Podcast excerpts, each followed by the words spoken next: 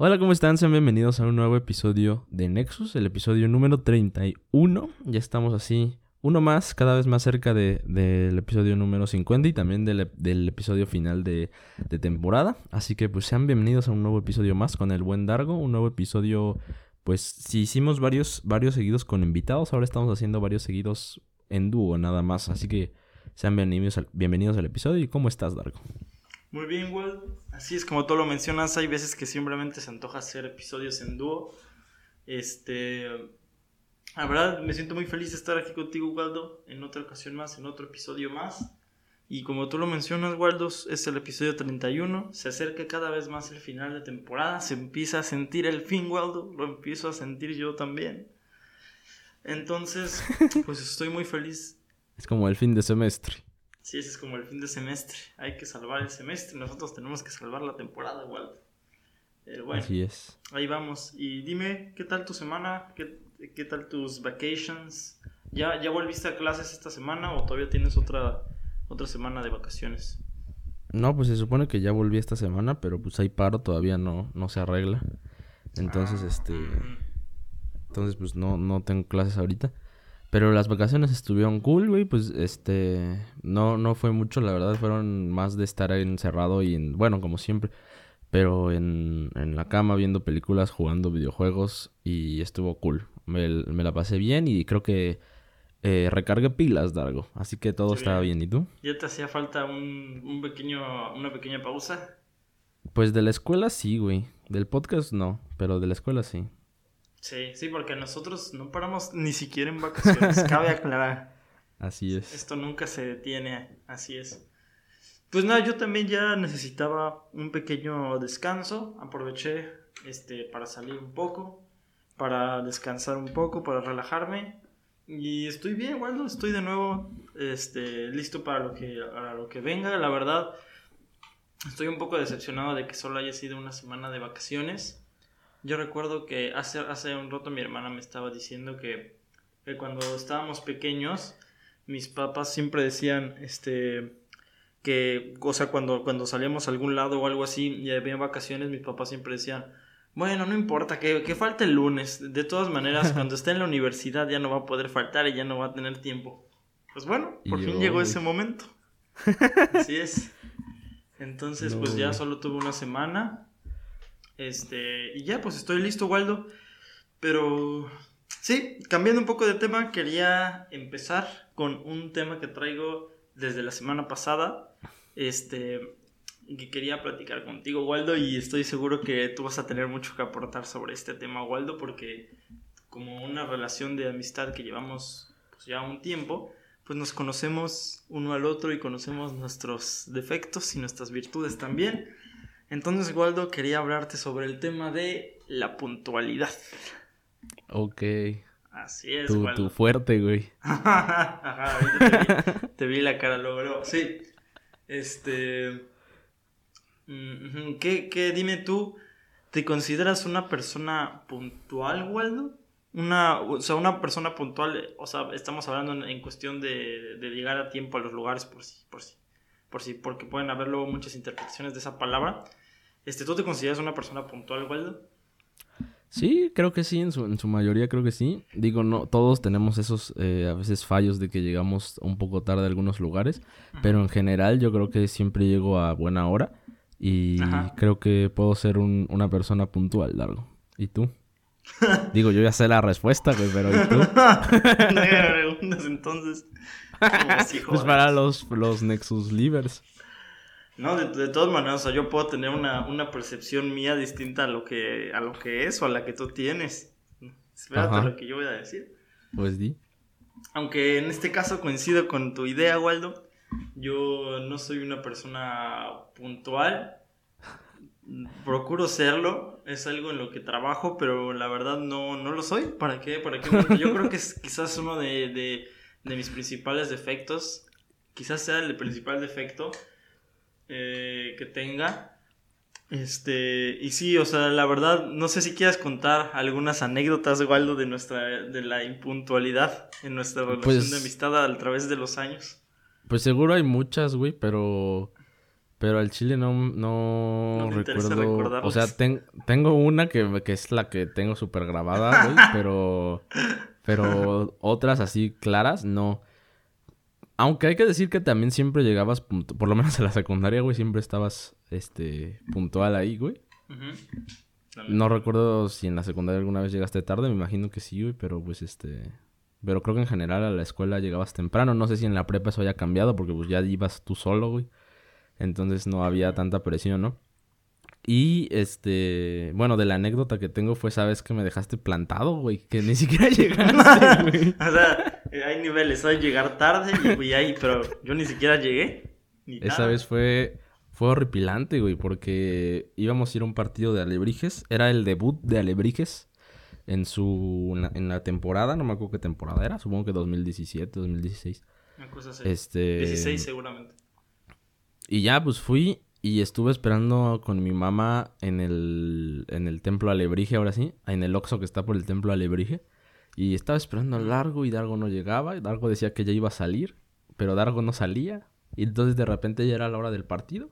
Y no me acuerdo si me dijiste que no ibas a ir o nada más no dijiste nada. Pero No, terminé entrando. sí pero terminé entrando con mi mamá al partido. Fue un buen partido. ganamos creo que como 3-1. Ajá. Y, y ya. Este. Esa fue la vez que más, más me ha. que tengo más fresca. Pero recuerdo, seguramente hemos ido a. pues a salir con los otros amigos. Y de seguro ahí eras de los últimos en llegar. O no sé. De seguro pasaban cosas así. Pero no recuerdo tan, tan fresco eso.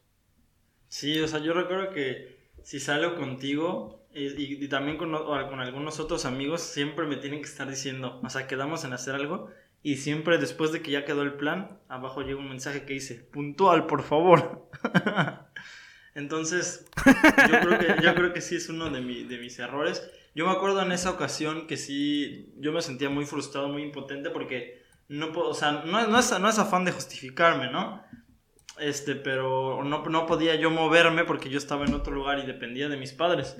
Pero a lo que quiero llegar es que después de todos estos años de impuntualidad, después de tantos años de impuntualidad, he llegado a la conclusión de que obviamente hay ocasiones en las que hay circunstancias extraordinarias, en las que hay algo que sucede y que no, no contemplaba, que me hace llegar tarde, pero muchas de las veces es, o sea, llego tarde porque no, no porque quiera, pero sino, o sea, es, es algo muy chistoso porque dicen, dicen que, que no, o sea, que no debes hacer las a las personas lo que no quieres, no quieres que te hagan. Pero, por ejemplo, o sea, si yo voy a tener una reunión muy importante, supón, supón que, que va a ser la boda de un familiar. Este, Mm. yo, yo ten- tendría que llegar, no sé, tres horas antes o algo así porque es algo muy importante y tienes que asegurar que, que, que vas a estar ahí, que va a estar todo seguro, ¿no? Pero a mí no sé por, o sea, y, y sí, sí, eso, sí es una cosa que está mal, o sea, yo lo sé. Pero a mí la verdad no me gusta llegar a los lugares y tener que estar esperando a que las cosas sucedan. O sea, no me gusta llegar y esperar a que tres horas a que empiece la boda. O no me gusta llegar a un camión y esperar dos horas a que el camión salga. O no me gusta llegar a un lugar y esperar a que lleguen los demás. Y entonces, irónicamente, eso hace que yo haga esperar a los demás. Entonces, me he convertido en lo que juré destruir. Esa es la conclusión a la que he llegado. Pues es que yo. Es que la clave, güey, yo creo que está en no llegar una hora antes, dos horas antes, sino salir para, para tener, si acaso, que esperar 10 o 20 minutos, güey. Y creo que eso es suficiente. Pero, por ejemplo, cuando salgo con contigo y con el buen Toff, que, que por vivir en el centro cree que puede, puede salir cuando ya estamos todos ahí. Ajá. Este. Cuando salgo con ustedes, siempre quedamos, por ejemplo, cuatro y media. Por ejemplo, mira, ayer salí con el buen Toff, un, un buen amigo de nosotros. Así como olvidar y al Tof. este.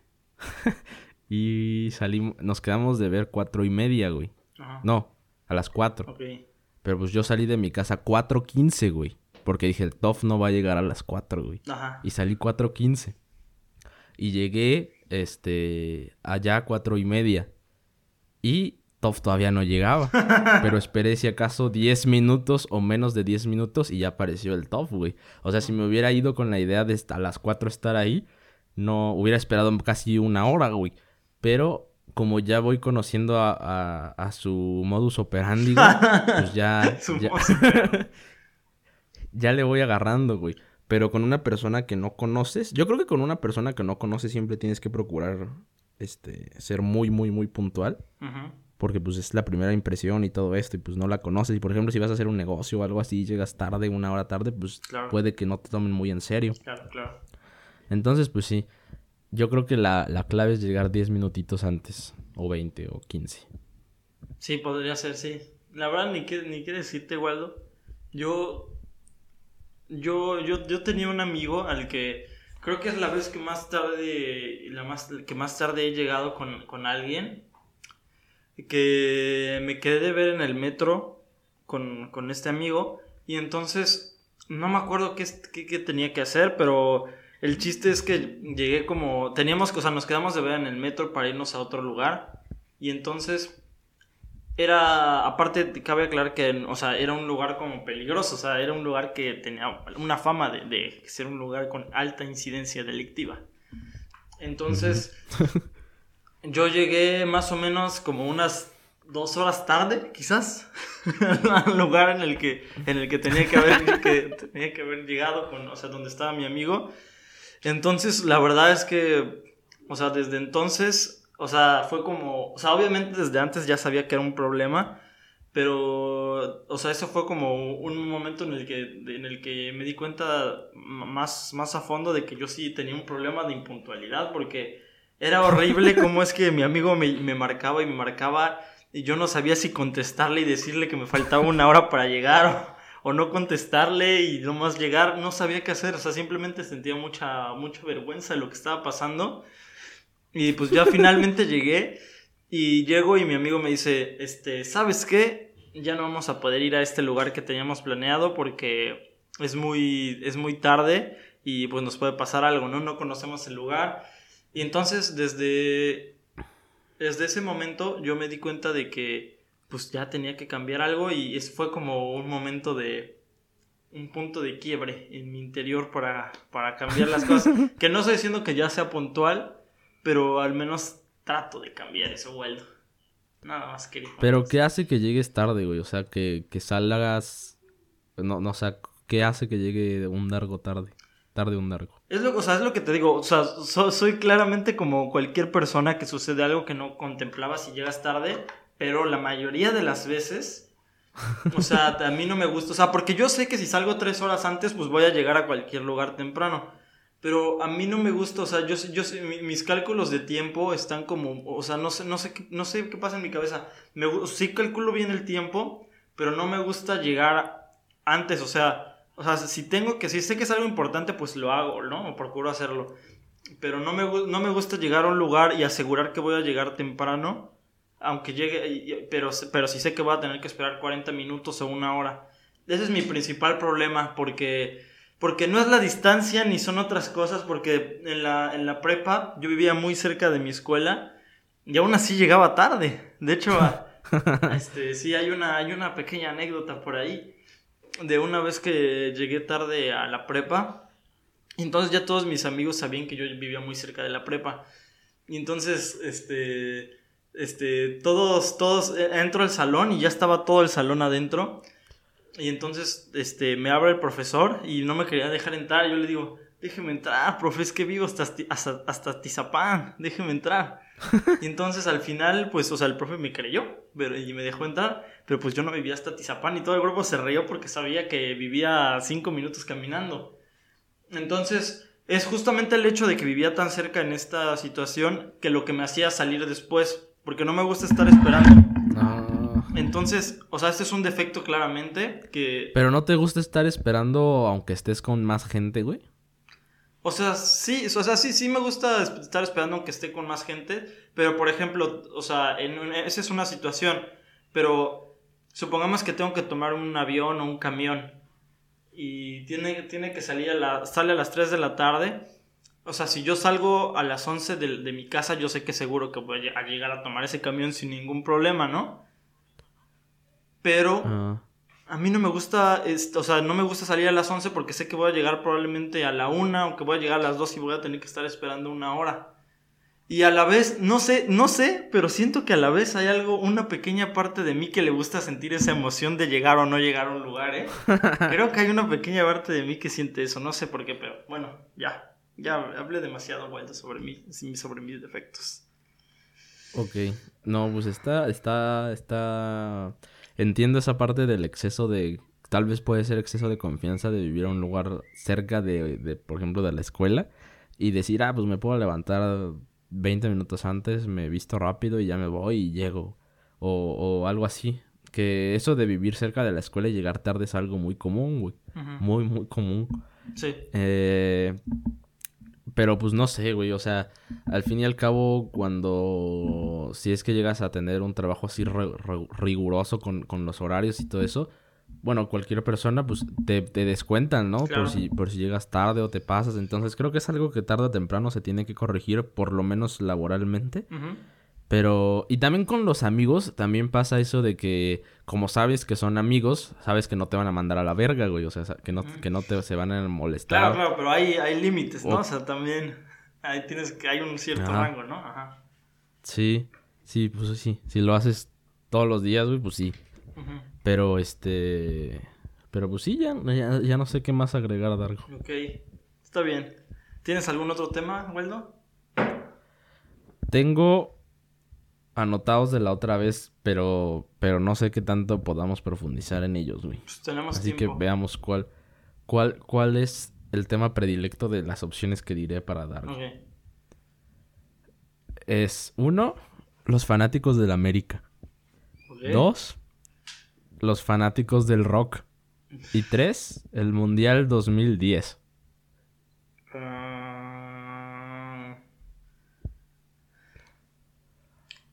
Ver, hablemos sobre los fanáticos del rock. Ok, los fanáticos del rock, güey. Es, es, siempre es difícil, güey, convivir con un fanático, güey. Siempre, siempre, de lo que sea. Porque un fanático es diferente a un aficionado en mi forma de ver, güey. Un fanático está súper fuerte, o sea, es, solo, solo ve eso o solo es fan de eso y lo defiende ante todo y contra todos.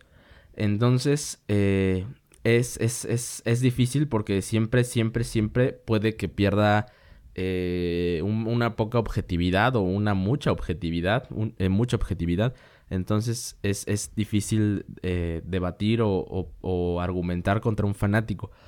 Pero en especial los fanáticos del rock son, son complicados, son difíciles, porque sabemos que el rock es un género o fue un género muy importante que, rompió esquemas, que, hizo pues revoluciones musicales, que trajo a una a gente pues puede ser que, de las mejores musicalmente hablando. Entonces sabemos que es un, es un género, pues, eh, por lo menos muy respetado. Pero creo que de ahí se agarra mucha gente para eh, subestimar, bueno, no para subestimar, solo para, para, para pensar que son mejores que otros géneros o que otras personas por escuchar ciertas canciones. Y no solo eso, dentro del mismo rock hay como peleas, güey siempre, siempre hay como peleas, aunque sean del mismo género, como, como le tiran a, a Maná, güey. Y aquí van a decir, me van a decir muchos, no, Maná no es rock, güey. Pero pues, y eso es, eso es parte del problema a lo que me refiero. no rock, güey. Entonces, ese es mi problema. La gente fanática del rock es muy, como, tal vez muy, eh, como derecha, si lo podría decir así, muy, muy como, tienen como un molde muy establecido y pues de ahí también están eh, basándose algunas críticas, algunos memes que ahorita están haciendo al rock, entre otras cosas, pero, pero por ahí va la cosa, Dargo, ¿tú qué piensas? Pero, ¿cuál es, ¿cuál es lo que tú piensas que diferencia principalmente a un fanático de cualquier cosa, de unos tenis o de, o de una marca de ropa o lo que sea, a un fanático del rock? O sea, ¿qué crees que es lo que lo distingue y lo hace especial? O sea, ¿qué hace a un fanático un fanático? A un fanático del rock. O sea, específicamente del rock. Un fanático del rock. El típico estereotipo, yo creo que el, del, fanático del rock es eh, un señor de 30, 40 ahorita, güey. Que escucha mucho caifanes. que escucha este estas bandas pues, mexicanas de los de los latinas de, del mil 990, me- sí, 1990. Y, y que se la pasa diciendo, pinche Bad Bunny, eso no es música. Eh, eh, eh, escuchen caifanes, ja", cosas así, güey. Ajá. Eso sí es verdadera música, no las porquerías de ahorita. Cosas así, güey. Pues yo, yo, yo pienso que sí es complicado. O sea, yo, yo creo que todos somos fanáticos de algo, ¿no? En algún punto. O sea, aunque, o sea, sí hay distintos grados. Hay personas que son de un equipo de fútbol, hay personas que son de un artista, hay hasta personas que son fanáticas de, de, de sus familiares o de sus amigos o, o de lo que sea. Entonces, um, yo, yo siento que es complicado porque tú estás estableciendo una parte de ti, de ti en apoyar a otra persona y tú te sientes como muy identificado con una persona y hasta cierto punto, como te digo, sientes que esa persona o que esa marca o que esa empresa o lo que sea es parte de ti y constituye algo dentro de ti y te hace ser a ti lo que es, lo que eres.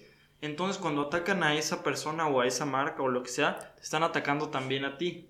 Entonces, yo Ujú. pienso que eso pasa con, o sea, con el rock y con, con otras cosas también. Aunque siento que con el, o sea, con la música especialmente también se puede, y con otras cosas también, ¿no? Pero con la música se, siento que se intensifica también un poco más, porque pues la música es algo que te hace sentir, ¿no? O sea, una, una, una canción te hace sentir feliz o te hace sentir triste, entonces tiene una carga emocional todavía más fuerte, güey. No sé qué piensas tú. Sí, pero yo creo en general que el rock es de los géneros más conflictivos que puede existir. Y no porque se peleen en los conciertos o cosas así, sino por, por los mismos fanáticos. Porque, por ejemplo, el reggaetón creo que es de los géneros más unidos ahorita. O sea, como que cualquiera que escucha reggaetón con otro que escucha reggaetón, como que le gustan los mismos. O sea, no es así como que, no, pues este, J Balvin es un reggaetonero todo caca y digan, no, este sí es el reggaetonero chido. o Ah, sea, ya. todos como que son iguales, todos están como en una manada unida, güey. Y en el rock no lo están, güey. Y en el rock, est- el rock está muy lejos de serlo, güey. O sea, si dices que tu banda favorita, por decir algo, es, no sé, los, los Guns N' Roses, va a haber muchos güeyes que te digan, esos no hacen nada, Sí drogaditos, es cierto, eh. borrachos. No lo había pensado, ese que dices. Y cualquier banda que digas te van a decir lo mismo, güey. Y más si eh, dices Maná, güey, que yo no sé qué traen contra Maná. Maná es una gran banda, es una banda icónica. Entonces, ¿por qué diablos existe ese odio hacia las bandas? Y si fuera de una banda a otra, to- por lo menos lo entendería, pero tú eres un... eh, alguien que nada más la escucha, güey. Entonces, ¿por qué criticar esas bandas? Que aparte son del mismo género, güey, son hermanas. Y aparte muchas de ellas son mexicanas, güey. Entonces, ¿por qué ese odio? Y aparte, ¿por qué eh, esos, pues eh, sí, señores en su caso, eh, menosprecian a las demás personas por escuchar, por escuchar otro, otro género? Entonces, no sé, se me hace una relación muy complicada. Sí, igual, la verdad es que no, he convivido tanta con ese- tanto con esos, esos señores que tú describes. No, no, no, yo tampoco, güey, yo tampoco. Pero si te metes a, si en una, un medio que no es de reggaetón, por decirlo así, publican algo de reggaetón, güey, métete a los comentarios, güey. Y vas a ver muchos señores con su, con su típica foto de así de, tomada así de, una selfie así. Y, y va a haber muchos comentarios así criticando al, al reggaetón, güey. Mm, Pues sí, es que sí es cierto, o sea, eso, eso, eso, eso sí es cierto. La verdad es que yo no he visto ninguna persona que critique al reggaetón, bueno, que critique a un artista, o sea, que diga, como tú dices, no sé, Osuna es muy bueno y Bad Bunny apesta. O sea, si te gusta Osuna, probablemente te guste también Bad Bunny. Y en cambio es distinto a que digas que si te gusta Queen, te gustan los Beatles, por ejemplo. O sea, pero no sé si eso que dices tú aplique también para el rock de inglés. Pues muchas veces, güey, sí. Pero no sé si en la comunidad, este, angloparlante también lo hagan, güey. Pero si, así- si pasa acá, por ejemplo, en el documental este del rock que hizo Netflix, Ajá. Eh, apareció Maná, ¿no? Y le dieron, creo que, mucha importancia a Maná. Y dijeron, no, pues Maná eh, puede que digan que es rock o que no es rock, pero te llena los estadios que quieras. Y, y, mucha gente le tiró a eso de, no, ¿por qué tanta atención a Maná? ¿Por qué no salió Caifanes? ¿Por qué no tanta atención a Caifanes y más a Maná? O sea, cosas así, güey. Entonces, eh, creo que no sé por qué existe ese conflicto de, de, menospreciar a las mismas bandas del mismo género y que son, pues, a veces de las mismas regiones. Y creo que esto también tiene un problema con lo que ya hemos platicado o está relacionado con el problema que ya hemos platicado del odio de, del mexicano al mexicano, el triunfo del mexicano. Podría ser. Oye, y, ahorita que estamos tocando ese tema del, de este tema, ¿te has fijado que por alguna razón, o sea, el principal país el, país más grande de, de, hablantes en español es México y por lo tanto, pues, o sea, siempre destaca en, en lo que sea, o sea, en, en, la región de América Latina siempre destaca en lo que, en, en general, ¿no? ¿Por qué crees que de, de, México hay muy pocos reggaetoneros? O sea, siendo la música del momento y siendo tan consumido el reggaetón aquí en México. Ah, pues es que el reggaetón es un género muy nuevo y nació en Centroamérica, si no me equivoco. Entonces, lleva que cuántos años lleva el reggaetón, como 20 y a lo, mucho. Entonces, creo que es algo todavía muy nuevo. Y como es muy nuevo, eh, todavía no, no como que se expande bien. Yo, yo diría que va por ahí. Yo creo que ya en unos otros 10, 20 años, yo creo que ya se expandiría más, güey. Creo. Es que, o sea, yo siento que ya pues está súper expandido, güey. O sea, despacito se escuchó en todo el mundo. O sea, no sé. Luis Fonsi, ¿de dónde es? No, creo que es de Puerto Rico. O sea, la por lo que veo, la, la, gran mayoría son colombianos o de Puerto Rico. O sea, es como el 70% son colombianos o de Puerto Rico, o el 80% o algo así. o sea... Es que también creo que es algo muy de allá, güey. O sea, muy, muy regional. O sea, como que presumen ser el reggaetón de. Es, el reggaetón es de Puerto Rico y, y aquí es como, como si fuera su música regional, a mi parecer y mi forma de ver desde fuera. Pero por eso creo que no se mete tanto en otros países. Pero pues poco a poco se va a meter y tal vez no como reggaetón, sino se va a ir mezclando más como ya lo está haciendo, como el reggaetón con el trap. O incluso va a haber otras mezclas más extrañas, güey. Entonces yo creo que, que dale tiempo y va a florecer, güey. Está bien, ahí, ahí esperemos que haya pronto un representante de, de nuestro país en el reggaetón, porque no lo hay por ahora, Waldo. Pero ¿y ese cielito mix? Sí, pero no es, o sea es, o sea, e, él, sí es un representante, pero no es tan popular. O sea, si lo comparas con, con Bad Bunny, con Ozuna, con Daddy Yankee, o sea... Es que, ¿sabes, güey? Creo que la parte fundamental del reggaetón es, esta parte de tener las dos lenguas y no solamente tenerlas, sino, o sea, en español e inglés, sino hacer como una mezcla entre ellas. Y en México eso no pasa. O sea, casi todo es español y los únicos que hablan más inglés, así como segunda lengua, se podrá decir, es en la península y en Monterrey, en la zona norte, güey. Pero también ahí, en la zona norte, pues ya vimos también que es más influencia del rock y de esas cosas. Entonces, que se haya, que se haga reggaetón allá es muy complicado. Tal vez yo lo veo más, más este, factible en la península, pero aún así no. O sea, los que hablan inglés en la península son como la zona más rica y la que está llena de turismo. Entonces, no sé, se me hace muy complicado y creo que esa es parte fundamental, que, que el Centroamérica tiene esa mezcla de las dos lenguas, pero no como separadas, sino como que ya las unen y, y hacen una sola que es el idioma reggaetonero, yo diría. Está bien, el idioma reggaetonero. Sería interesante preguntar esto con, con alguno de los artistas que hemos tenido, ¿no? Y con, con el buen rojo, con Luis. Ajá, sí. Pues otra vez, luego Luego puede que le caiga a Luis de nuevo. Que estaría bien. O, Yo diría. O Rojo también, ¿no? Ahí nos quedan un par de cosas pendientes. Quedó pendiente un viaje Así a, es. a Monterrey también. A Monterrey. Y ahorita Luis está en México, güey. Así que le podemos pichar una, una comida, güey. Y grabamos un episodio, güey, o algo así. Podría ser, podría ser. Bueno, eh, también queríamos anunciar otra cosa, Dargo y yo, que estuvimos platicando que es eh, que decidimos abrir las puertas al negocio. Decidimos intentarlo porque no estamos seguros que, que vaya a funcionar, pero no perdemos nada en intentarlo. Entonces lo que proponemos es lo siguiente. Si alguien de ustedes o alguien que conozcan o alguien que quiera nada más tiene algún pequeño negocio, un, un, negocio que apenas vaya empezando o que simplemente tenga un negocio chico, mediano, grande y quiera publicitarse, Nexus abre sus puertas a, a libre, a libre paso, al dejar entrar, dejar pasar. Libre comercio. A, ajá, a libre comercio de, de, de publicidad. ¿Cómo va a funcionar esto? Digo, voy a vamos a subir una imagen a Instagram y a Facebook con, con cómo va a ser esta onda y, cómo contactarnos y todo eso. Pero igual lo quiero explicar aquí. Entonces vamos a, vamos a abrir las puertas a cualquier local y va a funcionar así. Vamos a hacer publicidad de ese negocio al inicio y al final del episodio. O chance y hasta la mitad del episodio. Eh, y aparte en los clips que subamos va a aparecer el nombre y el logo de su negocio. Los clips son los videos que tienen más alcance dentro de todo lo que hacemos. Entonces, eh, y digo, ha pasado gente grande que ha estado en los clips, como, como Rojo Treviño, como César Villaluz, eh, Raúl, Raúl Campos, eh, Snooty Aaron, este, ¿quién más largo? Luis Cortés, David Patiño, Salim Chartuni. Entonces, en especial, los clips con invitados pueden llegar a muchas personas y en general creo que los clips normales de nosotros dos llegan a muchas personas. Entonces, pues nada, este es el anuncio varios oficial. miles de personas, así es.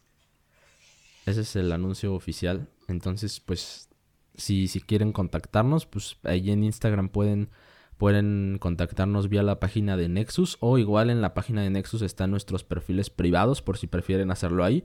Entonces, pues por ahí esperamos sus mensajes si es que, si es que gustan hacerlo. Dargo. Ok, mm, sabemos que somos un podcast que va empezando, pero tenemos afortunadamente un buen camino y tenemos también un, un buen, un buen trazo, una, un buen plan de, de crecimiento que va funcionando y estoy seguro que no se arrepentirán. Tenemos, este, ya hablando sobre este tema, una presencia muy importante sobre todo en la zona de la Ciudad de México y la Ciudad de Oaxaca, así que principalmente va este, dirigido a, a- a negocios, a negocios de, esta, de estos lugares. Y sin más por el momento, les agradecemos mucho su, su atención y este pequeño, este pequeño anuncio, Waldo. Ajá. Y los clips pues salen en Instagram, en Facebook y en TikTok. También salen en YouTube, pero en YouTube no, no están como que funcionando muy bien. No sé por qué, pero en Instagram, en Facebook y en TikTok, sobre todo en TikTok, van muy muy bien. Entonces, pues nada más para que lo piensen y si nos quieren, si quieren ayuda, porque esto es una ayuda mutua, entonces si quieren, si quieren, pues este, pues nos avisan. Y tampoco lo hacemos por avariciosos, la verdad. Necesitamos comprar este más cosas para el podcast, güey. Necesitamos mejorar nuestra producción. Entonces creo que esto nos ayudaría muy bien para hacerlo. Y pues ya. Creo que ha sido todo el episodio largo. ¿Quieres agregar algo más? Nada más, Waldo, siento que vamos, el, el podcast va mejorando, eh, ha evolucionado en distintas maneras, no, no, no solamente va creciendo en cuestión de visitas, sino también creo que vamos creciendo nosotros en nuestra calidad y nuestra manera de, pues del podcast, vaya, de lo que significa el podcast. Estoy muy feliz. A, a todos los radio escuchas o podcast escuchas, muchas gracias por estar aquí. Estamos muy felices de que nos acompañen y el podcast está muy felices también de tenerlos aquí escuchándonos y viéndonos en el caso de las personas que ven los videos o ven los clips. Y también este ya se acerca también por ahí el final de temporada, así que aprovechenos ahora que estamos aquí. ¿Qué te qué, cómo ves Waldo si hacemos este después un pregúntale a, Net, un, a Nexus 3?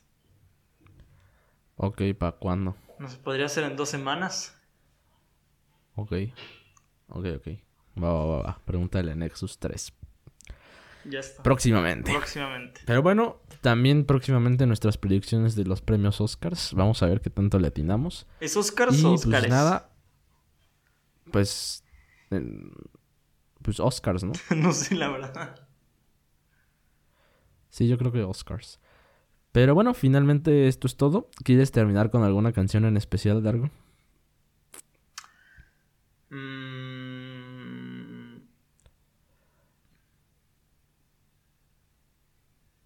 Me gustaría terminar con una canción que por alguna razón llevo, llevo, ¿no te, pasa, no, no te ha pasado que hay canciones que de, de repente las estás escuchando en todos lados, pero no son canciones muy conocidas? O sea, no, no que sea un hit, sino que es un- como una coincidencia que la estás escuchando en todos lados, pero no es una canción muy popular. ¿Como cuál? Pues no, o sea, no sé, yo, yo tengo una canción, yo tengo una canción que es la que te voy a poner ahora. Es, un- es una canción que está, creo que es en árabe, no sé, pero eh, siempre que le mandan a, mi mamá y a mis tías cosas de WhatsApp, o sea, esos típicos videos de WhatsApp que se mandan las tías, está, está siempre sonando esa, Ah, ¿no es, no es una que sale en TikTok, güey. no sé, no la conozco. Bueno, pues a ver, luego la Se pongo. llama Jerusalén, creo, la canción. Es, es- la estoy escuchando por todos lados, entonces me gustaría acabar con esa canción para darle un twist diferente a, esta, a este episodio. También hablando de canciones, nunca lo hemos dicho, pero la banda sonora original, el soundtrack original de Nexus Podcast, eh, la compuso nuestro eh, buen amigo y hermano de nuestro también muy buen amigo, este Mario Palma. Él, él la Mario. compuso. Ajá, él, él, es, él la compuso y, y la, ahora sí, él, él la compuso, él la usó principalmente para otro proyecto.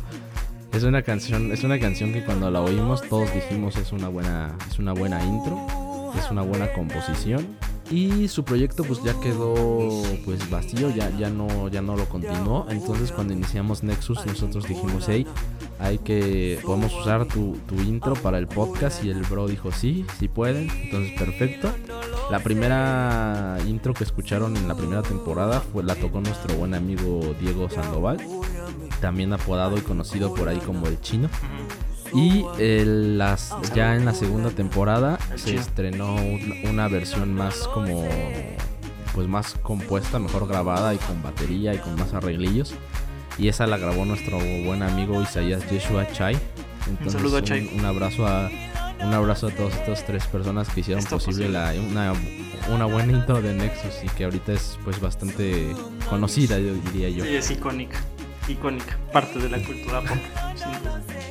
Entonces, pues nos despedimos ahora sí. Espero que se les haya gustado el episodio y nos vemos el próximo martes. Adiós. sungangishilana dawo yami ayikholana buso wami awukholana ilondoloze